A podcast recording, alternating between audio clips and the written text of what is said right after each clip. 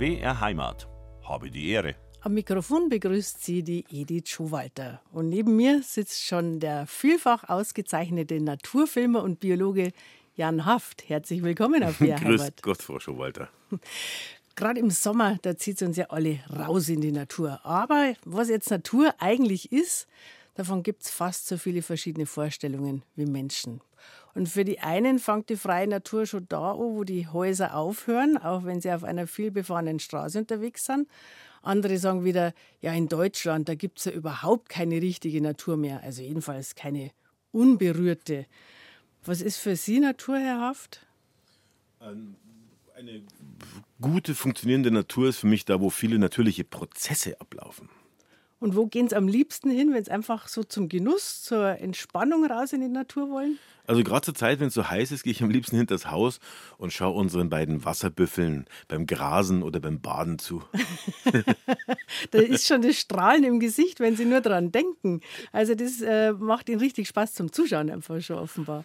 Ja, einmal ist es natürlich beruhigend und äh, weil die Tiere strahlen ja unfassbare Gemütlichkeit aus, weil sie sich ja behäbig und ruhig äh, verhalten. Aber was sie machen dort ist toll und was man dort beobachten kann, ist sensationell. Ein Stichwort nur, wenn die ganzen Grünfrösche auf den Büffeln sitzen, trotz der Hitze, nicht um sich zu sonnen, sondern weil sie sich den Bauch vollschlagen können, weil um die Büffel, die in ihrer Suhle liegen, kreisen natürlich jede Menge Bremsen. Und das wissen auch die Frösche. Und dann springen die auf den Büffeln rum, das ist echt kaum zu glauben, und schlagen den Bauch mit diesen Bremsen voll. Das gefällt natürlich natürlich wiederum den Büffeln. Auf den Hörnern der Büffel landet mal eine Bachstelze und schnappt sich hintereinander 10, 15 so Bremsen und fliegt in so einen Fahrradschuppen füttert damit ihre Jungen. Und das gefällt mir einfach. Mhm. Also ich glaube, ich hatte noch nie einen Wasserbüffelbesitzer vorher zu Gast. Das, das ist Sie. wirklich was Besonderes heute. und Sie haben ja nicht nur Wasserbüffel, ich habe es in der Ankündigung schon angedeutet.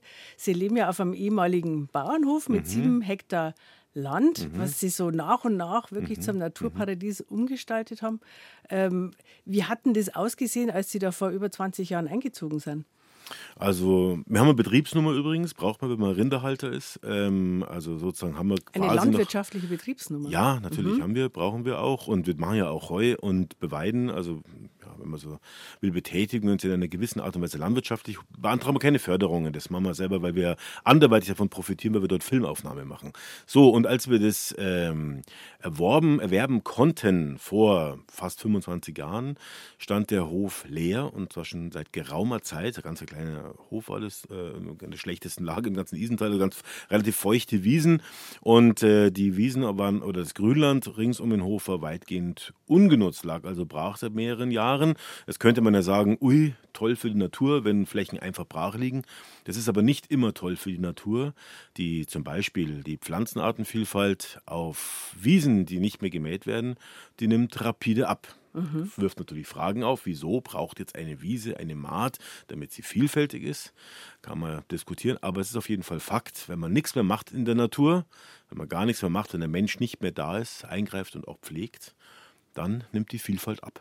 Mhm, dann wird halt in unserem Klima mit der Zeit Wald draus. Das kommt von alleine. Also es war nicht genutzt, es war zum Teil waren schon Bäume offenbar da, so wie Sie es schildern. Genau, viel Altgras lag, äh, verfilzter Boden dann, die kleinen Pflanzen waren sozusagen schon erstickt auf den meisten Flächen und es war ja sehr einheitlich, sage ich mal, von den Flächen her. Ein paar Bäume waren wild aufgegangen, Erlen vor allem auf dem feuchten Boden und äh, ja, das haben wir dann sukzessive sozusagen umgestaltet und auch wieder in Nutzung genommen, allerdings in eine sehr extensive und sehr schonende Nutzung, das heißt einschürige oder zweischürige Maat. Und dann kam ähm, nicht gleich natürlich, äh, dann kam irgendwann die Beweidung dazu. Erst mit Pferden, mit Ponys vielmehr und, und zwei Eseln. Und dann seit ein paar Jahren haben wir eben die beiden Wasserbüffel, weil die sich so toll eignen, um auf, ähm, ja, auf dem Landstrich, wo es feucht ist, wo Gräben sind und ein Tümpel und so, dass die da sozusagen der Vegetation als Widersacher dienen, um die ein bisschen offen zu halten und nur wenn die Vegetation eben auch ihren Widersacher hat und ein bisschen zurückgedrängt wird und die Gewässerufer ein bisschen freigefressen werden, dann hat man Maximum an ja, ganz tollen Tieren. Blaukehlchen haben wir und das Tüpfelsumpfhuhn spaziert da rum. Wir haben furchtbar viel Frösche, auch Laubfrösche und äh, tolle Insekten, auch Schmetterlinge, Ameisenbläulinge und so weiter. Und das macht äh, total, das inspiriert mich sehr, weil man sieht, was man auch auf kleinen Flächen alles bewirken kann ähm, wenn man sich natürlich erlauben kann von der Fläche. Wir müssen ja nicht von dem Anbau von Gütern auf der Fläche leben. Wir bauen ja Biodiversität quasi an und ernten die in Form von Filmaufnahmen, mhm. aber nutzen es von daher eigentlich schon. Ja. Aber das war ähm, ursprünglich ähm, jetzt nicht als Rückzugsort, damit man äh, auf dem Bauernhof am Wochenende sich bewegen kann und na. während der Woche in der Stadt ist, sondern äh, das haben Sie ja eigentlich aus beruflichen Gründen. Ja, wir suchten, genau, wir suchten damals als junge Filmemacher ähm, einen, einen Ort, wo wir ein bisschen Platz haben, aus kleinen Wohnungen kommend in München. Und das war ein Unding, da Studioaufnahmen zu machen und zu filmen und das Equipment zu haben. So, und dann dachten wir erst in einer der Kasernen in München, die aufgegeben wurden, wo sich viele Medienfirmen niedergelassen haben, da gab es viel Platz, äh, so industrieanlagenmäßig. Dann haben wir uns überlegt, was können wir uns leisten? 1000 Mark im Monat, haben wir gesagt. Mark, D-Mark noch. Mhm. Und ähm, da haben wir schon was gefunden gehabt, das wäre 60 Quadratmeter ohne Fenster und ohne Klo gewesen. Wirklich ohne Klo? Äh, ja, war Gemeinschaftsklo am Gang irgendwo ja, und so weiter. Aber wenigstens, wenigstens Platz. Und dann hat ein Freund, ein langjähriger älterer Freund von mir, der in der Stadt Dorfen äh, gearbeitet hat, damals noch als Geschäftsführer der Hartl Andi, der hat dann zu mir gesagt, du, tausendmal im Monat, da kannst du einen ganzen Bauernhof pachten. Und das hatte ich natürlich überhaupt nicht auf dem Schirm. Bauernhof pachten, Bauernhof pachten, okay. Und er kannte dieses Objekt noch aus seiner Kindheit. Sehr Bäche an, da gab es damals noch Muscheln und Krebse und Elritzen und, und Forellen und so weiter. Und er hat uns das gezeigt und da sind uns natürlich die Augen übergegangen, weil das war ja dann richtig Platz mit, mit ein Grund um, um und dieser leerstehende Hof, da hat man sofort gesehen, wie viel, was man da anfangen könnte mit dem Platz, auch in dem Haus, als war natürlich ein wenig verfallen gewesen. Und dann habe ich meine Familie und Freunde gefragt, du, was meinst du, nee, sollen wir das machen? Sollen wir uns darum bemühen? Weil der Besitzer wollte es nämlich nicht verkaufen, wollte es nicht verpachten, der hat gesagt, verkaufen oder gar nicht. Mhm. Der hatte das den alten Bauernehepaar bereits abgetauscht oder gekauft gehabt, die hatten keine Nachkommen. Und äh, dann hat man es mit so einem Bauträger zu tun, der sagte, nein, nein, Verpachtung kommt nicht in Frage, verkaufen oder er behält es eben. Und damals wollte das Ding niemand haben, dieses äh, alte Haus. Ja, und dann haben uns alle abgeraten. Ist so eine Ruine, da wird man nie wohnen können, um Gottes Willen. Außerdem muss er sechs Kilometer für jeden Kaugummi fahren und weißt du, so, das geht gar nicht so. Und dann haben wir uns überlegt, doch, das, das, das, das, das waren ein Traum. städtische Freunde, oder?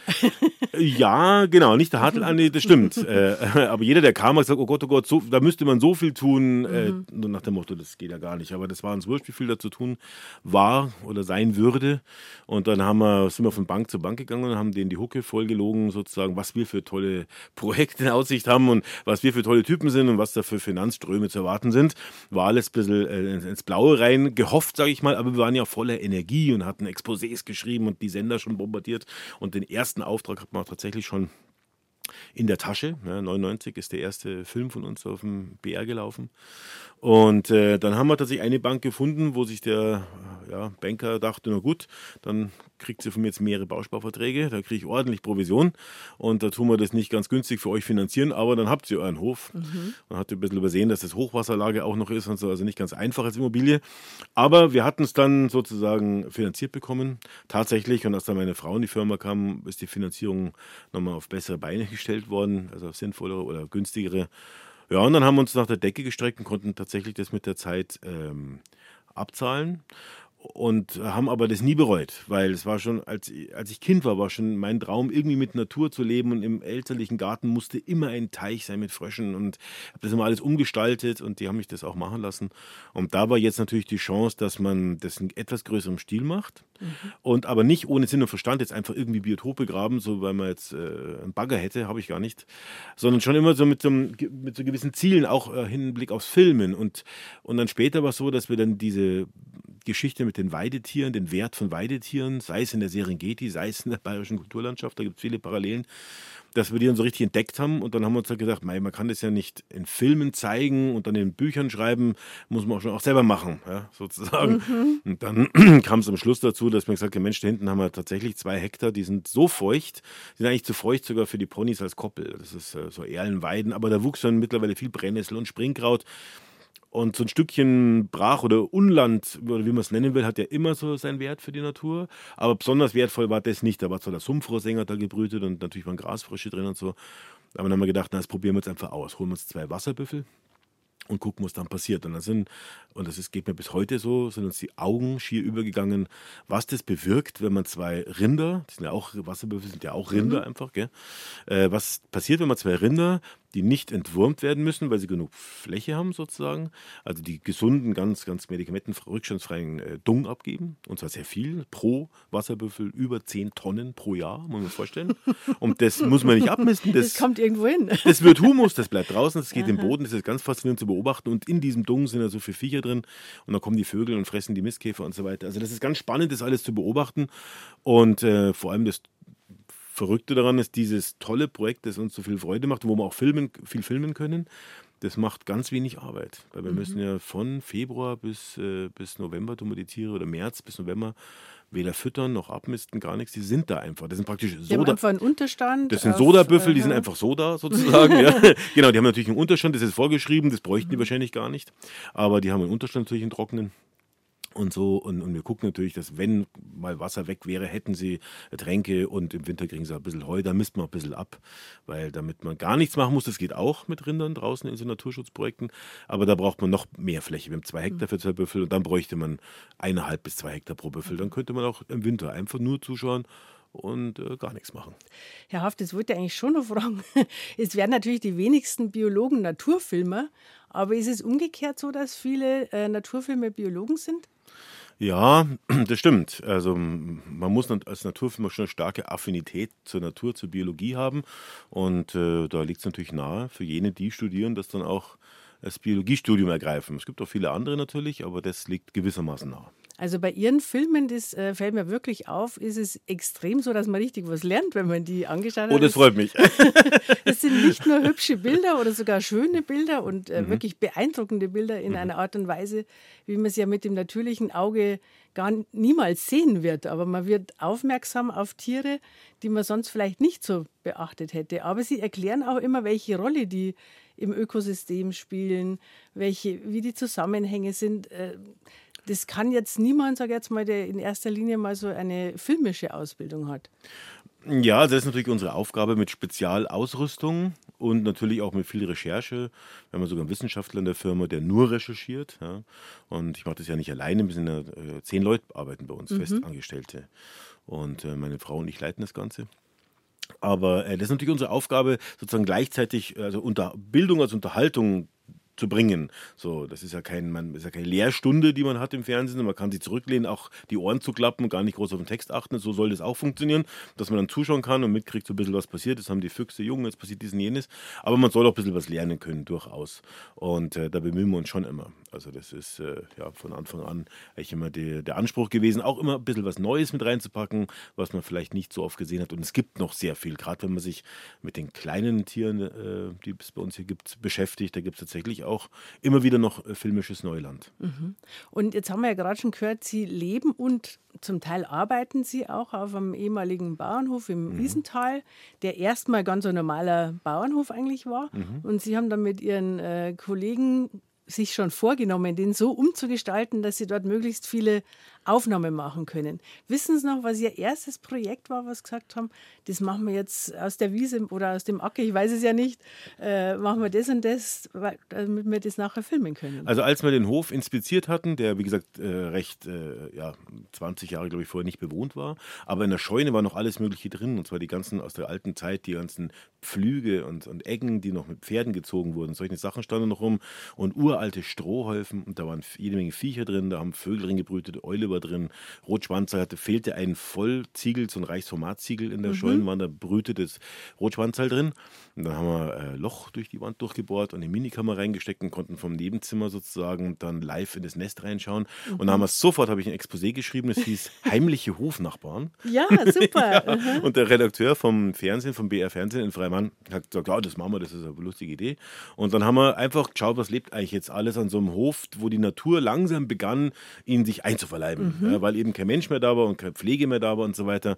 Und dann haben wir von klein bis groß, da waren Dachse, sind zu Besuch gekommen und ähm, die Heuschrecken in der Wiese und was ich was alles halt so gefunden haben, dem haben wir äh, sozusagen aufgelauert mit der Kamera und haben da einen Film zusammengebaut. Der war sicher nicht noch sicherlich etwas ähm, anfängermäßig gemacht, aber wir sind da mit viel Herzblut rangegangen, weil der war ja natürlich auch so ein bisschen so eine Anschubfinanzierung für uns. Dass mhm. wir gesagt haben, wir können wir nur machen den Film, weil wir jetzt da auf diesem Hof sind und den müssen wir aber machen, wir müssen ein bisschen Geld verdienen, haben noch Nebenjobs andere gehabt, ganz auch, auch abseits von der eigenen Filmemacherei, dass man überleben oder leben konnten und das äh, beginnen konnten abzuzahlen. Aber das war das erste Projekt, das wir sozusagen dort realisiert haben. Mhm. Jetzt gibt es ja in Bayern sehr viele ehemalige landwirtschaftliche Gebäude, die genauso, wie Sie es gerade beschreiben, ähm, ursprünglich halt im Betrieb waren und mhm. wo die Geräte bis heute drinstehen. Jetzt haben Sie schon genannt, der Eule oder äh, mhm. der Hausrotschwanz oder mhm. Siebenschläfer waren Siebenschläfer. Da. Was kann man mhm. denn sonst noch alles finden in solchen Gebäuden?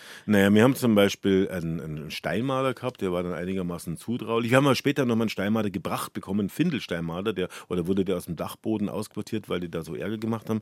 Jedenfalls haben wir einen jungen Steinmaler äh, bekommen, den haben wir dann aufgezogen und dann freigelassen. Da dachte man, kann er ja wunderbar leben. Das hat sich aber als, naja, äh, zugleich Fluch und Segen erwiesen, weil einerseits war das toll, wie der da rumgeturnt ist und relativ zutraulich war.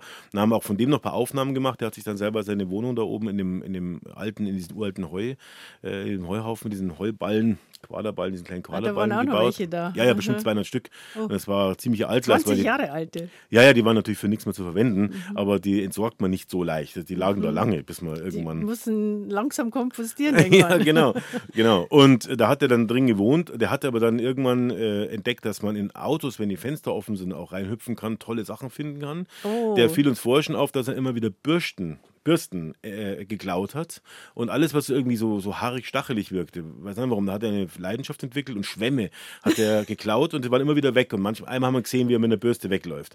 Und dann irgendwann kommt meine Frau, die Melli, äh, ich glaube, vom Bäcker oder so und hat Semmelnkohl gehabt oder irgendwas oder Kuchen und hat, weiß ich noch, ihren Geldbeutel auf den Beifahrersitz gelegt und ihren Schlüssel und hat den Kuchen reingetragen. Und wie sie wieder rauskam, meint sie aus dem Augenwinkel noch irgendwann Wischer gesehen zu haben, dann war der Geldbeutel weg. Nein. Der Geldbeutel, da war alles an Karten, was man so hat, gerade neu bestellt gewesen, neu angefordert gewesen, reingepackt, weil der Geldbeutel auf einer Drehreise verloren gegangen war, geklaut oder verloren gegangen war.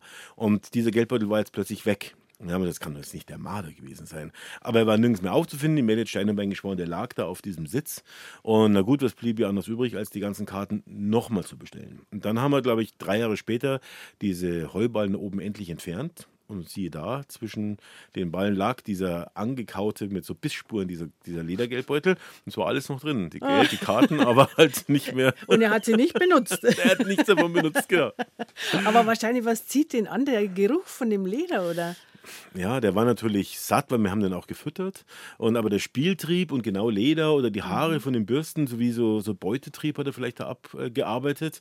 Und erstmal gedacht, hab ich mitnehmen. Mhm. Und dann kann man doch nicht essen. In Ruhe äh, ablegen. anschauen erstmal. genau, ich hatte mal einen Fuchsexperten zu Gast und mhm. der hat äh, erzählt, dass Füchse eben Leder, Schuhe, also das fressen die natürlich nicht, aber weil das so interessant riecht, mhm. weil da so viele verschiedene Menschengerüche mhm. dran sind, dass sie das interessant finde. Ja, ja die, die Tiere sind, ja, die sind natürlich Aha. neugierig. Ich meine, wir hatten noch verrückte andere Viecher, haben Kolkraben aufgezogen, im völligen Freiflug. Also riesige Küken bekommen von, einem, äh, von der Zucht, also aus dem Zoo äh, kannte ich jemanden, der hat uns Kolkraben gegeben, Küken. Und weil wir die Fabel von Fuchs und Rabe, für einen Film über Rabenvögel, wollten wir die Fabel von Fuchs und Rabe wollten wir verfilmen, aber das haben wir damals noch gemacht mit zahmen Tieren, so Fabelgeschichte, wo beide den Käse, lässt den Käse fallen ne, mhm. ne, und so weiter. Mhm. Das wollten wir verfilmen und und das geht natürlich mit wilden Tieren nicht. So, dann haben wir diese Raben aufgezogen, die hatten keinen Käfig, die flogen frei rum. Dann haben die aber angefangen, äh, bei den Nachbarn so Siloballen aufzuhacken oh. oder gelbe Säcke zu beschädigen, die irgendwo mhm. lagen. Und das war natürlich dann schnell ungünstig. Da haben wir Voliere gebaut, aber dann kam uns jemand zuvor, der den Einraben erschossen hat. Oh. Da kam dann gleich der Nachbar und hat denjenigen verpfiffen. Es gab dann noch ein bisschen einen Ärger. Und der andere ist dann entflogen. Der glaube ich, der kam einfach nicht mehr wieder, weil die werden adult werden, erwachsen werden, diese mhm. Raben, dann suchen die sich ja eigene Reviere. Wie waren deren Zieleltern? Und dann sind die verschwunden. Aber wir hatten auch, auch mal Wildschweine aufgezogen. Geschichte. Und äh, da habe ich von einem Jäger, der hatte äh, junge äh, Frischlinge. Ähm, warum genau, weiß ich gar nicht mehr. Auf jeden Fall hat der mir zwei Frischlinge gegeben. Und das war Mandel und Weiberl, also Bach und ein, und, ein, und, ein, und ein junger Keiler. Und der ist natürlich böse geworden. Das haben ja alle prophezeit. Also schauen wir mal. Dann haben wir ihn abgegeben, hatte ich die Bache noch. Und die Bache war toll, weil die hat dann so 100 Kilo gewogen und die ist ähm, bei Fuß gegangen. Also mit der konnte ich ja, spazieren gehen. Ja, die sind ja so anhänglich oft, Nein, gell? wie mhm. ein Hund. Mhm. Und da gab es natürlich irre Szenen, weil ich, ich bin ohne Leine mit der rumgelaufen und die war immer bei Fuß, ist aber dann, wenn ich stehen geblieben bin, ist so ein bisschen weggegründelt und, und irgendwann, was hat er mal Fahrradfahrer gehalten, hat angefangen mit mir zu plaudern und dann irgendwann kam so einem Gegrunze so das Schwein hinter so einer Hecke vorgesprungen an meine Seite. Dann wäre der schier vom Radl gefallen, weil er, weil er natürlich zu Tode erschrocken ist. Mhm. Und also mit, der, mit dem Schwein haben wir viel tolle Sachen erlebt. Und das war so, dass ihr Brüderchen hatte sie ärgerlicherweise noch gedeckt, kurz bevor er wegkam. Und jetzt irgendwann hatte die furchtbare Schmerzen und lag da und so weiter. Und der Tierarzt, der Barz kam und dann nach Untersuchung hat, ja, weil die kriegt äh, Junge, die, ist, äh, die wird frischen. Und so war es dann auch. Dann hat sie zwei äh, Junge gehabt, also Frischlinge. Und ähm, die wurden von ihr ja aufgezogen und die waren nicht mehr so zutraulich. Und eines mhm. Tages starb die Bache. Und äh, da weiß ich noch, habe ich frisch ihre Schweinehütte, wir haben da so 200 Quadratmeter eingezäunt gehabt, wo sie leben konnte, wenn wir nicht spazieren gingen. Und da Hütte drin frisch eingestreut und die war so zahm, da habe ich bei der draußen abends äh, gepennt. Also habe mich da einfach ins Stroh gelegt mit der. Und weil die war extrem zutraulich und merkte schon, die atmet schwer, es geht ihr immer schlechter. Und dann irgendwann ist sie gestorben. Dann wollte ich wissen, was ist. Dann habe ich sie in München in die Veterinärmedizin gebracht und die haben dann einen Herzfehler diagnostiziert. Hm ja, wie auch immer. Und dann haben wir die Jungen gehabt, die waren, ließen sich zwar streicheln durch das Gitter vor allem durch und fielen dann, sobald man sie gekrault hat, einfach back um und haben sie weiter kraulen lassen. Aber sie sind nicht mit uns mitgelaufen, weil die waren ja mit dem Schwein groß geworden, mit dem ordentlichen, also mit ihrer Mutter und hatten sich gegenseitig. Und irgendwann brachen die aus, als ich auf Drehreise war. Und dann kamen die nicht mehr wieder. Und dann haben wir versucht heimzulocken und so weiter. Und dann irgendwann kam ein äh, Nachbarlandwirt zu mir und sagt, du pass mal auf, das sind eure Schweine, gell? Jetzt zeig dir mal was, gehst mal mit. Und sind wir auf seine Wiese mal da, schaut, da brechen die abends mein Ding um. Also das geht natürlich nicht. Frisch umgeackert. Ah, frisch umgeackert, genau. mhm. genau. Und dann haben wir den, den Jäger halt beauftragt, weil es so keine Zukunft hatte, so keinen Sinn gehabt hat. Und haben ausgemacht, es ist Vollmond, wir sind abends nicht da, die sind mhm. immer auf der mhm. Wiese. Und der hat dann sozusagen seinen Job getan ja. und uns nachher erwandelt mit, äh, ja, mit Spare Ribs, also mit Echt, haben Sie Fleisch gebracht. Ja, ja, wir haben, ja, das, also ich muss ganz ehrlich sagen, ich bin äh, äh, großer Tierfreund, aber ich bin auch ein großer Freund davon, auch Tiere zu nutzen. Tiere sollen ja, ein ja, schönes ja. Leben aber haben. Aber die eigenen. Und es ist natürlich ein merkwürdiger Geschmack. Richtig, es ist besser, ich gehe irgendwo hin und kaufe mir Fleisch. Das ist irgendwie äh, Also ich bin die Distanz mag ich dagegen, dass man äh, genau, schlachtet, genau. aber, aber wir haben die eigenen hätte ich jetzt Es war auf der anderen mhm. Seite, mein Gott, äh, äh, es, ist, es ist ja nur richtig. und wir haben eigentlich ein bisschen die, die, die, mhm. Zu unnatürlich große Distanz dazu gewonnen. Also unser Fleisch wächst ich im Supermarkt und all die ganzen Geschichten. Ja, Deswegen ja, habe ich kein schlechtes Gewissen, das nein, zu erzählen. Nein, nein, aber ich räume ein, wenn man die Schweine persönlich kannte. Ja, und gespielt hat mit Ja, genau. Dann ist es, mhm. schmeckt es ein bisschen anders. Mhm. Aber es war gut gewürzt und hat dann doch gemundet. Okay, das ist die Hauptsache. und die Feldlärchen, die kommen ja ganz oft vor in der Volksmusik, Herr Haft. Und ähm, wenn man auf dem Land lebt, wo es noch viele gibt, dann wundert man sich, wenn man liest, dass die so wahnsinnig äh, abgenommen haben in der Anzahl.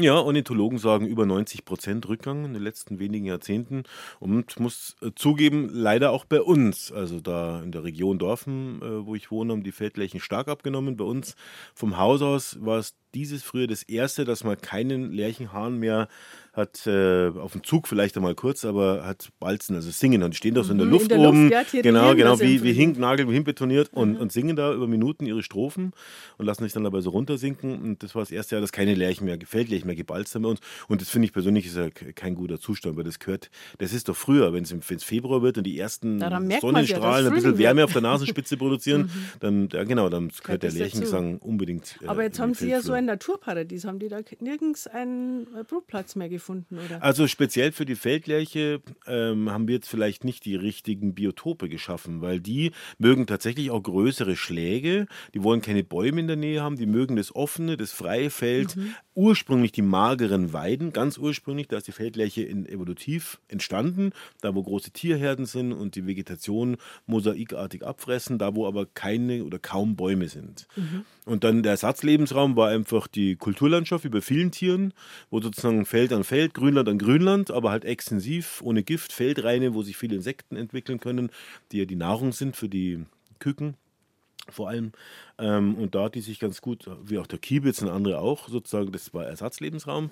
Und also die brüten dann auf den Rheinen praktisch? An den Rheinen, wenn die niederwüchsig sind oder auch in den Kulturen. Also wenn, man sieht es manchmal noch in vielleicht osteuropäischen Ländern, wo die Landwirtschaft noch nicht so ganz auf Vordermann ist wie, wie bei uns, da sieht man das, dass der Weizen nicht so dicht steht zum Beispiel und, und die Kulturen viel lückiger sind und da können die sozusagen auch in den Kulturen äh, brüten. Mhm. Das machen ja manche Landwirte bei uns, dass die Lärchenfenster machen, dass die mhm, zum Beispiel in der Kultur einfach mal so Stücke äh, wegmachen. Äh, Gibt es bei uns in der Gegend einen, der das einfach jetzt ohne große Förderung aus, aus Spaß an der Lerche macht. Einfach mal so im, im Feld zwei Stücke aussparen und der hat regelmäßig oder jedes, weiß nicht ob jedes Jahr, aber hat jedenfalls mit Erfolg, da brüten immer die Lerchen drin, weil die das schätzt, dass ringsum bis wenig hohe Vegetation ist, mhm. aber sie braucht Äcker, wo es eben ein bisschen, ein bisschen magerer ist, wo ein bisschen weniger ist. Weil vielleicht auch, auch Äckern, die früher nicht so gepflegt waren, gab es feuchtere Senken, wo dann das Getreide nicht so aufging. Mhm. Oder das waren dann praktisch natürliche Lärchenfenster, wenn man so will. Aber man muss schon sagen, ein, ein Acker, der so richtig ähm, der mit modernsten Maschinen, der perfekt ist, ja. genau, der perfekt ist, der ist von der Produktion her perfekt, das will man ja auch, das ist ja auch der Zweck der Fläche, aber er ist nicht perfekt für Feldlöcher und Co. Feldlöcher. Ja, genau, vor allem wenn er groß ist. Ja. Jetzt haben Sie vorhin gesagt, das erste Projekt filmischer Art auf Ihrem Hof war das mit dem Hausrotschwanz, den Sie mhm. da durch die, das Guckloch mhm. praktisch filmen konnten. Und äh, erinnern Sie sich auch noch, was das erste Projekt in Sachen Umgestaltung war? Ja, wir haben also den bereits im Vorfeld genehmigten Weiher ausgraben lassen, so einen großen Weiher, den hatte der Vorbesitzer, dieser Bauträger, bereits als, als, als Renaturierungsmaßnahme angeboten der Stadt für Bautätigkeiten woanders. Es gibt also mhm. also Ausgleichsmaßnahmen, die man da machen muss. Dann hat er ein paar Maßnahmen auf unseren Grund, jetzt unseren Grund gelegt. Und da war die Schaffung eines, eines naturnahen Weihers geplant. Das haben wir dann sozusagen umgesetzt und haben dann den Aushub aber nicht äh, verteilt, sondern haben den sozusagen angehäuft ähm, und haben da ein, Trockenbiotop geschaffen. Wir haben nämlich bei unserem Grund Eidechsen gehabt, Zahnedechsen und Bergedechsen, aber nur ein paar. Es lagen hinterm Haus so ganz alte, was waren das, Stroh- oder Heuballen, verregnete, auf denen haben sich die Eidechsen gesonnt zum Teil. Die waren so mhm. halb eingewachsen. Mhm. Irgendwo lag auch noch Holz rum, so altes Bauholz oder so. Da waren diese Eidechsen und praktisch da, wo das Zeug lag, diese, diese, diese, ja, diese Reste, haben wir dann diesen Hügel ein bisschen gestaltet, noch Steine hin drapiert und so weiter und das so Süd exponiert und das bis heute so eine Eidechsenpopulation, die sich ganz, ganz toll gehalten hat und die pflege ich auch sehr, weil da tue ich dann immer ein bisschen freischneiden, die Brombeeren drohen es zu überwuchern, mhm. ich muss immer wieder mal Weiden und Erlen umschneiden, damit es nicht beschattet wird, mhm. weil es ist tatsächlich so, auch so ein Fleckchen, so ein Biotopal, wenn man das sich selbst überlässt, dann kommen Gebüsche und dann Bäume. Mhm. bei uns im, im, bei dem feuchten Boden halt gerne Weiden und Erlen. Und die wachsen dann so rasch auf, dass sie nach ein paar Jahren alles beschatten und dann würden alle so Tiere wie Eidechsen und so weiter verschwinden.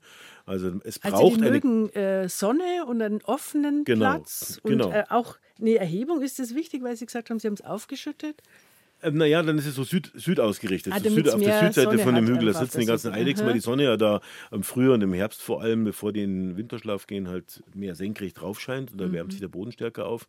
Und ihre Nahrung, also die Heuschrecken und, und, und Spinnen und Wanzen und so weiter, die da sind, die ganzen äh, Wiesentiere, äh, die es trockener mögen, die brauchen das Sonnenlicht und die Wärme und die Eidechsen natürlich auch. Und deswegen muss es eine Kraft geben, die der Beschattung äh, entgegenwirkt und genau. die, die Kraft bin im Wesentlichen ich. genau. Können Sie eigentlich mit der Sense noch mähen? Ja, ich kann sensen, ja, ja. Wow. Genau. Mhm. Ich habe mir unlängst eine schöne Schnitterin, ein schönes neues Sensenblatt, äh, Holzsense gekauft, ein schönes Sensenblatt mhm. und so weiter. Äh, das ist natürlich ähm, heutzutage nichts. Wir haben auch motorisierte Mähmöglichkeiten natürlich. Ich habe sogar einen kleinen Kreisel mehr für meinen Eicherbulldog, ich habe einen alten Eicherbulldog, mhm. den ich aber auch in Benutzung habe. Äh, aber ich muss schon sagen, wenn wir die zwei Flächen, wo wir nach wie vor Heu machen als Winterfutter für unsere Viecher, da kommt äh, ein Nachbar, mit dem wir ein tolles äh, Agreement sozusagen den ersten Schritt macht er für uns, beim zweiten, der ist weitgehend für ihn. Mhm. Und da kriegen wir von ihm Arbeitsleistung, er von uns sozusagen Nahrung für seine, für seine äh, Kühe. Mhm. Und ähm, das geht natürlich schneller, wenn er mit seinem großen Bulldog kommt. Ja, also es ist nicht so, dass wir moderne Technik verweigern würden. ja, es ist auch eine Frage des Geldes. Ja, ja natürlich. Selber haben wir die, mhm. die dann nicht, die große Technik. Aber so im mhm. Kleinen können wir was machen. Und es geht ja zum Beispiel, ich muss bei unseren Wasserbüffeln zum Beispiel natürlich immer den Zaun ausmähen. Wenn man so Tiere hält, muss ja. man einen Elektrozaun außenrum haben, so wie auf letztlich auf jeder Kuhweide oder auf der mhm. Alm. Da geht man dem Drehkreuz durch und so. Und so ist das bei uns auch. Und die muss ich ja unten ausmähen, sonst wächst die Vegetation in den Zaun rein und dann leitet der ab. Strom mehr. Machen Strom mehr ja. und möchte und dann nicht, dass die, die Wasserbüffel ja, das durch. möchte ich nicht, dass die spazieren, spazieren gehen. Die sollen schön, schön da bleiben, wo die sind. Jetzt mit den Eidechsen war das äh, so, haben Sie das immer so gemacht, dass Sie geschaut haben, was ist da und wie kann ich jetzt das optimieren, dass die auch bleiben? Ja, genau. Oder auch, äh, was könnte da sein, was kann sich ansiedeln. Das funktioniert nämlich auch. Natürlich bei Eidechsen nicht so gut, weil die ja erstmal zu Fuß hergehen müssen. Aber man kann andere Flächen natürlich optimieren, dass sich Tiere niederlassen. Und es hat auch bei vielen Vogelarten bei uns gut funktioniert. Wir haben zum Beispiel. Gib uns ein paar Tipps doch bitte. Das ist doch schön, wenn man es aus der Praxis hört. Also man kann tatsächlich viel selbst im kleinen Garten machen, aber auch äh, auf, auf, etwas größeren Flächen. Wenn man zum Beispiel die Erlen am, am äh, wir haben die beiden Bäche, die unser Grundstück begrenzen, und da sind Erlenzeilen schon immer entlang gewesen, das kleine Galeriewäldchen. Mhm. Und da haben wir ein paar Stellen, wo es uns getaugt hat, hinter dem Eidechsenhügel und dem Weiher, haben wir diese, diese Galeriewäldchen in die Breite wachsen lassen, dass die nicht nur eine Baumzeile auf jeder mhm. Seite des Gewässers sind, sondern so mehrere Bäume, also ein bisschen in die Tiefe gehen. Und prompt, als die Erlen dann zehn Jahre alt waren, also damals so acht, zehn, zwölf Meter hoch waren, hat der Pirol angefangen bei uns zu brüten. Und wir finden also vor allem im Winter immer, wenn man hochschaut in die Bäume, mhm. sieht man diese Beutelnester, die die Pirole ganz oben versteckt in den Erlenkronen bauen. Und man hört es natürlich und sieht es auch rumfliegen mhm. bei uns. Und es ist auch ein ganz tolles Sehr Geräusch. Ja, das ist die Pirole. Ich sind eigentlich eine, äh, Zeisige eine, erwartet bei den Erlen, aber Pirol? Erlenzeisige haben wir natürlich auch. Mhm. Die kommen natürlich in Schwärmen aus dem Norden und, und äh, plündern die, die, die, die Erlenzäpfchen. Ja. Das ist spezialisiert auf diese Was Samen. zieht den Pirol an an der Erle? Also der Pirol lebt gerne in Feuchtgebieten, er mag nicht den dichten Wald und er braucht aber Bäume. Also der lockere mhm. Baumbestand, das gefällt ihm und besonders gerne in Feuchtgebieten, in Auen, wir sind ja Aue. Und ähm, in diesem, ähm, genau in diesem Habitat, in diesem, sagt man, in diesem Biotop, wo die Erlen so locker beieinander stehen, aber nicht nur so einzeilig, da ist genug Deckung für ihn, dass er sein Nest verstecken kann. Er will ja nicht, dass es geplündert wird von Nesträubern. Mhm. Und er findet aber, weil es immer noch sonnig genug ist um die Gewässer und außerhalb seiner kleinen Erlengruppe, wo er sein Nest hat, findet er immer noch genug Nahrung für seine Jungen. Mhm. Deswegen schaut er sozusagen aus der Luft nach solchen Biotopen, die er nicht überall findet und ist dann relativ wenn man in einer Gegend wohnt, in der es generell Pirole gibt, ist er dann leicht anzulocken, wenn man den Platz hat natürlich, wenn man äh, sowas macht. Und das geht mit anderen Tieren auch. Das sind ja viele Menschen, ähm, lesen irgendwo, zum Beispiel, ich hänge jetzt einen Fledermauskasten auf, jo. dann sind sie ganz enttäuscht, wenn da niemand einzieht. Oder es ist ja, wie Sie sagen, man muss schon erstmal schauen, was gibt es eigentlich zumindest in der Gegend. Ja. Weil, äh, Jetzt sind aber Fledermäuse, muss man schon ganz ehrlich sagen, besonders konservativ. Also, Konservativ muss nicht schlecht sein, ja. Nein, äh, ganz im Gegenteil, das bin ich in gewisser Weise auch. traditionell orientiert. Nein, aber Fledermäuse sind ja, sehr konservativ, was ihren Schlafplatz da, betrifft. Mhm. Genau, die, die, selbst wenn er sich verschlechtert, versuchen die immer wieder den zu nutzen. Mhm. Und die sind nicht so einfach dazu zu bewegen, dass sie einen neuen Schlafplatz annehmen. Es geht aber doch. Wir haben ja bei uns auch äh, Fledermauskästen, da sind auch Zwergfledermäuse drin. Und wir haben die Verschalung, äh, wir haben das, den oberen äh, Teil des Hauses, der war früher schlecht gedämmt, weil man oben kaum kaum geheizt hat. Da war es nicht so ein Problem. Die mhm. Heizgeschichten waren alle unten. Ähm, und dann haben wir das oben außen gedämmt, mit so Powertex äh, äh, Holzschaumdämmung und, und Lärchenholz drauf gemacht und haben es unten ein bisschen überstehen lassen, absichtlich. Und prompt haben wir hinter diesem Überstand nach der ersten, der letzten Querlatte sozusagen, geht so 20 Zentimeter rein, ah ja, auf einer relativ rauen Mauer von dem alten Haus. Genau, haben wir auch äh, Zwergfledermäuse. Mhm. Da hat man so schon mal ein bisschen weiße Spritzer an der Wand, weil die schon mal was fallen lassen im Landeanflug. Mhm. Daran sehe ich aber auch, wo die sind. Mhm. Kann man auch leicht entfernen, wenn man will. Äh, stört nicht weiter. Und äh, ja, also es geht schon, aber es, es braucht bei manchen Tieren, beim Pirol braucht es ja auch sehr Zeit, bis die Erlen groß sind. Aber bei manchen Tieren geht es halt schneller. Bei manchen Tieren dauert es länger, bis die sich niederlassen bleiben. Mhm. Was ist denn das Einfachste, was jeder mal bei sich äh, probieren kann, wenn er ein bisschen größere, ja, wenn es nicht gerade nur ein Balkon ist? ja, man kann, ich meine, so, sofort, wenn man ein, ein, ein kleines Lebensraum, einen kleinen Lebensraummosaik schafft. Ein, also wenn man sagt, im Garten da mähen, da kleine Stücke nicht mähen, da das Laub zusammenbrechen, da bis liegen lassen, da am Busch zurückschneiden, da lasse ich einen Baum aufwachsen, da mache ich vielleicht einen kleinen Teilchen oder so. Also eigentlich ist wurscht, was ich mache, wenn ich so ein bisschen ein Mosaik mache und dann mhm. auf Gift im Garten verzichte, dann hat man eigentlich immer Igel oder Blindschleichen oder was auch immer gerade in der Gegend vorkommt, da wird sich immer was niederlassen. Und man hat auch eigentlich im kleinsten Garten, das war ja früher bei meinen Eltern auch schon so, der letzte Garten, also in einem Haus, wo ich zuletzt noch bei meinen Eltern gewohnt habe, der hatte nur 100 Quadratmeter oder so. Aber da hatte ich gleich so einen 40 oder 30 Quadratmeter Weiher reingebaut. da gab es auch schon einen Sandhaufen, weil ich wusste, auch, auch kleine Sandhäufen, das kann man sogar beobachten auf, auf, auf Baustellen, die liegen bleiben, wo so ein Sandhaufen über Jahre mal liegen bleibt. Mhm. Oder wo jemand auf Vorrat sagt, da hat einen Sandhaufen, dann nimmt er immer wieder was weg für die Pferde Erde oder so. Da kann man manchmal tolle Sachen entdecken. Zum Beispiel. Wildbienen, oder? Genau, Wildbienen da. oder auch den Bienenwolf. Das ist eine, eine, eine, eine Hymenoptera, also Wespe, der sich auf der Bienen als Nahrung nimmt. Der lähmt die und imprägniert die gegen Pilze und tut im Boden in so lange Röhren eintragen und legt dann auf die gelähmte Biene ein, ein Ei und die Larve von dem Bienenwolf frisst dann die Biene auf. Das ist, ist jetzt ein bisschen gruselig Aber vielleicht. so ist es Aber es ist ja, so ist die Natur, so Mhm. ist das Insektenleben. Und das ist dann doch faszinierend, weil es ist ja rote Listeart, dieser Bienenwolf. Und wenn man den dann äh, beim Nachbarn am Pferdehof, am Sandhaufen entdeckt, dann ist das irgendwie cool. Weil, und, und diese kleinen Beobachtungen, die kann man wirklich überall machen. Im eigenen Garten, an der Nachbarschaft, manchmal am Wegesrand. Aber Bedingung ist halt natürlich, dass die, der Umgang mit der Natur, der muss immer vom Menschen letztlich heutzutage kommen, dass, der, dass die Natur ein bisschen gepflegt wird, dass eine Dynamik da ist. Wenn man es sich selbst überlässt, verschwindet, wie gesagt, viel Vielfalt. Aber es darf natürlich nicht zu intensiv sein. Und äh, wenn man da so ein bisschen in einem Zwischendrin ist, lebt man eigentlich immer in einer ganz gesunden und in einer ganz vielfältigen Umwelt. Aber ein bisschen muss man es natürlich auch wissen, wie man, also wir wissen ja besser, wie man englischen Rasen pflegt, als wie man eine artenreiche Wiese pflegt, sage ich jetzt mal. Das wird ja viel mehr kommuniziert. Jetzt geht es vielleicht schon wieder ein bisschen in die andere Richtung. Sie als Biologe tun sich da natürlich leichter. Sie wissen, oh, da ist jetzt ein Sandhaufen, da muss ich jetzt schauen, dass da keine Beschattung kommt. Sie erkennen es auch noch, wenn es ein Bienenwolf ist. Ähm, ja, es ist nicht so einfach für, für uns Laien, sage ich jetzt mal. Wir haben ja früher was ein Automatismus, das ging ja gar nicht anders. Früher hat man zweimal im Jahr mähen können, weil es vielleicht keinen Kunstdünger gab oder weil die Technik nicht so da war. Da waren automatisch alles Blumenwiesen. Dass aber in der Landwirtschaft die Leute äh, sozusagen mit der Zeit gehen und mit den Möglichkeiten gehen, ist ja logisch. Das macht ja jeder. Das mache ich ja auch. Neue Technik, neue Kamera, neues Projekt. Jeder muss sich ja nach der Zukunft strecken. Keiner von uns hat es einfach so dick, da sagen, jetzt mache ich nur noch, was mir Spaß macht, weil das Geld regnet vom Himmel. So ist es ja nicht. Und das ist natürlich auch in der Landwirtschaft so. Aber ähm, es gibt natürlich auch heutzutage zum Glück ganz viele Förderprogramme. Also man kann um, äh, durchaus äh, ja, sich eben ein, zweischürige So Wiesen, Vertrag von Vertragsschutz, äh, genau. Mhm. Und es geht auch bis hin zu strukturreichen äh, Weiden, Ganzjahresweiden mit einem gewissen Rinderbesatz, nicht zu viel, aber eben auch nicht zu wenig. Und da gibt es sogar ähm, erstaunlich hohe Förderbeträge. Die Familienmusik Auer mit dem Steffi Bahnwalzer. Jetzt haben wir gerade, während die Musik gelaufen ist, äh, darüber geredet, dass ja viele Menschen haben ja äh, Schmetterlingswiesen. Und gerade dieses Jahr, also bei mir daheim ist auch so, die, die immer da waren und die in großer Zahl da waren, kleiner Fuchs und Tagpfauenauge, so gut wie gar nichts. Ist das ein Alarmsignal, Herr Hoff? Da würde ich in dem Fall tatsächlich sagen, ist kein Alarmsignal, weil viele Insekten und gerade die Schmetterlinge, die folgen in ihren Häufigkeiten sehr stark der Großwetterlage. Also nicht dem lokalen Wetter unbedingt, sondern dem Klima. Und wenn jetzt zum Beispiel ein milder Winter ist, könnte man ja meinen, äh, dann vielleicht rafft die Kälte jetzt weniger Schmetterlinge in ihren Winterstadien, Eipuppe oder so, dahin.